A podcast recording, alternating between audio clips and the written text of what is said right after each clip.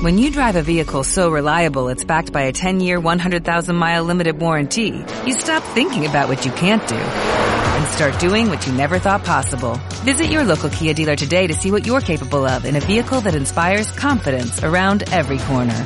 Kia, movement that inspires. Call 800-3334-KIA for details. Always drive safely. Limited inventory available. Warranties include 10-year 100,000-mile powertrain and 5-year 60,000-mile basic. Warranties are limited. See retailer for details.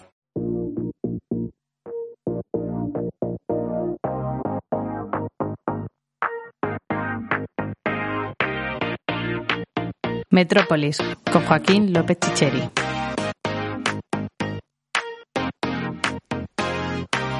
Hago hoy este programa con la preocupación que todos compartimos por la posibilidad de que el virus haga daño a nuestra familia o a nuestros amigos.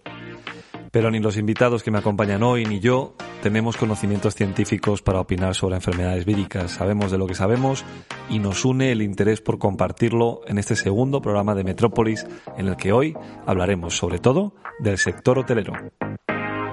Añadimos una sección nueva, la revista de prensa con Rocío Ruiz, a la que daremos paso enseguida y cerraremos el programa con la nota cultural que nos aporta Jorge Benítez en su sección Inmohistoria. Hoy nos va a contar la que fue, posiblemente, la operación inmobiliaria más brillante de la historia.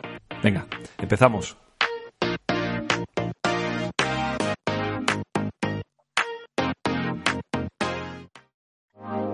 Inauguramos hoy la revista de prensa con Rocío Ruiz, directora del periódico inmobiliario digital brainsre.news. Hola Rocío. Hola Joaquín, buenos días a todos. A continuación os haré un breve resumen de las noticias más destacadas del sector. Como cualquier mínimo acontecimiento desde inicios de marzo, la actualidad inmobiliaria viene marcada por el coronavirus y sus efectos. En tiempos de webinars y comunicados a la CNMV, antes denominados hechos relevantes, las grandes compañías cotizadas nos han informado de sus planes de contingencia frente al impacto del COVID-19 en sus negocios y que han tenido una repercusión directa en sus accionistas, con la cancelación o, para los más optimistas, tan solo retraso en el pago de dividendos derivados del ejercicio 2019. Si en febrero muchas compañías se atrevían a adelantar pagos a sus accionistas con el objetivo de animar las alicaídas acciones, en los últimos días ha habido un goteo incesante de ajustes en estos planes de retribución. El último caso ha sido el de Merlín. La gran Socimi española ha anunciado que reducirá el segundo pago previsto a su ejercicio correspondiente 2019. El plan pasa por pagar 0,14 euros en vez de 0,33 y una vez pasado el COVID-19 va a lograr qué hacer con el resto. De momento ese importe se destinará a reservas para aumentar una caja que no estaba precisamente sin liquidez, pero que en tiempos de incertidumbre como los actuales manda preservarla. También el Consejo de Merlín y su alta dirección han anunciado reducciones de sus salarios para este ejercicio.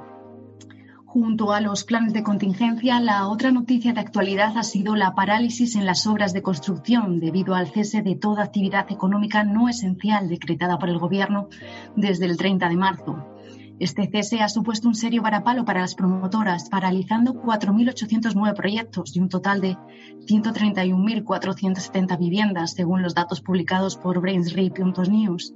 De esta cifra, el 59% corresponde a obras visadas el pasado año, mientras que casi 57.000 tenían como fecha estimada de entrega este año 2020. Madrid sería la comunidad autónoma más afectada, con 26.713 viviendas en suspenso, seguida de cerca por Andalucía, con 26.195 unidades, la mitad de ellas localizadas en la provincia de Málaga. La otra noticia de estos días es el último capítulo en el culebrón de WeWork. La compañía de espacios de trabajo compartido estaba llamada a ser el gran fenómeno bursátil del año pasado, con una valoración cercana a los 20.000 millones de euros. Sin embargo, una investigación de la SEC por presuntas irregularidades financieras frustraron sus planes de bolsa y su fundador y hasta entonces consejero delegado, Adam Newman, acabó dimitiendo. Ante las dificultades de la compañía, el holding japonés SoftBank uno de los principales inversores de WeWork, pactó invertir 3.000 millones de dólares en la compañía, pasando a controlar el 80% del capital. Finalmente, SoftBank decidió no hacer efectiva su oferta vigente hasta el 1 de abril, alegando que no se habían cumplido varias condiciones firmadas en el acuerdo. La reacción de WeWork no se ha hecho esperar y ha anunciado que llevará a los tribunales al holding japonés para que lleve a cabo dicha inversión o al menos compense a la compañía de alguna forma. Solo el tiempo dirá cómo acaba el fenómeno de WeWork, una compañía especializada en un negocio, el de los coworkings, que todos los expertos del real estate creen que será de los que más sufra con el fenómeno del coronavirus. Y esto es todo por el momento, Joaquín. Espero que os haya gustado. Rocío, parece que, se nos acabó el amor entre, entre SoftBank y WeWork. Eh, SoftBank ha puesto eh, eh, miles y miles de millones en una idea que presentaba algunos agujeros importantes y que efectivamente, como luego se ha podido ver, tenía, tenía una muy buena idea, un proyecto que conceptualmente me parece que tenía mucho sentido, pero varios problemas de fondo.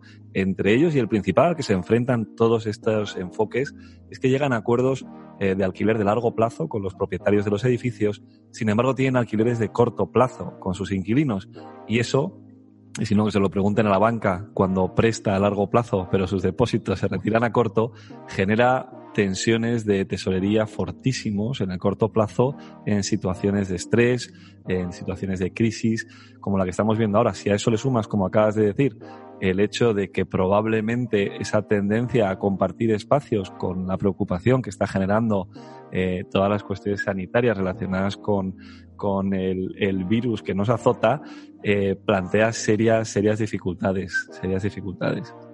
Eh, justo, Joaquín, el, el, tema de WeWork es eh, también eh, tener muchas, muchas ganas entre los inversores de bolsa para que hubiera una compañía a la que aupar y a la que volviera y imitar eh, fenómenos que hemos visto en otras compañías no inmobiliarias. Pero también es cierto que el tema de los alquileres a corto plazo ya lo han visto y están intentando negociarlo. Sin embargo, es una fórmula que a lo mejor aquí en España em, puede cambiarse, pero fuera eh, los contratos son como máximo de seis meses y claro, para unos planes a largo plazo esos plazos pues chirrían bastante. Y fíjate, la gran diferencia también es que en el mundo anglosajón un obligado cumplimiento es un obligado cumplimiento, mientras que en España un obligado cumplimiento es susceptible de interpretación por parte tiene margen, sí. Exacto, tiene mucho margen, con lo cual, Rocío, muchas gracias. Eh, pasamos ahora a la entrevista, a la charla con Javier Illán de Millennium Hotels, eh, la Socimi del MAP, que tiene un proyecto, me parece muy interesante, que vamos a, vamos a, contar y, sobre todo que nos lo cuente él. Eh, y luego estaremos en tertulia. Te invito a que te quedes con nosotros y, y, discutamos un poco y profundicemos en la situación que está viviendo el sector hotelero con, con todo lo que nos está pasando. Vamos allá. Metrópolis, con Joaquín López Chicheri.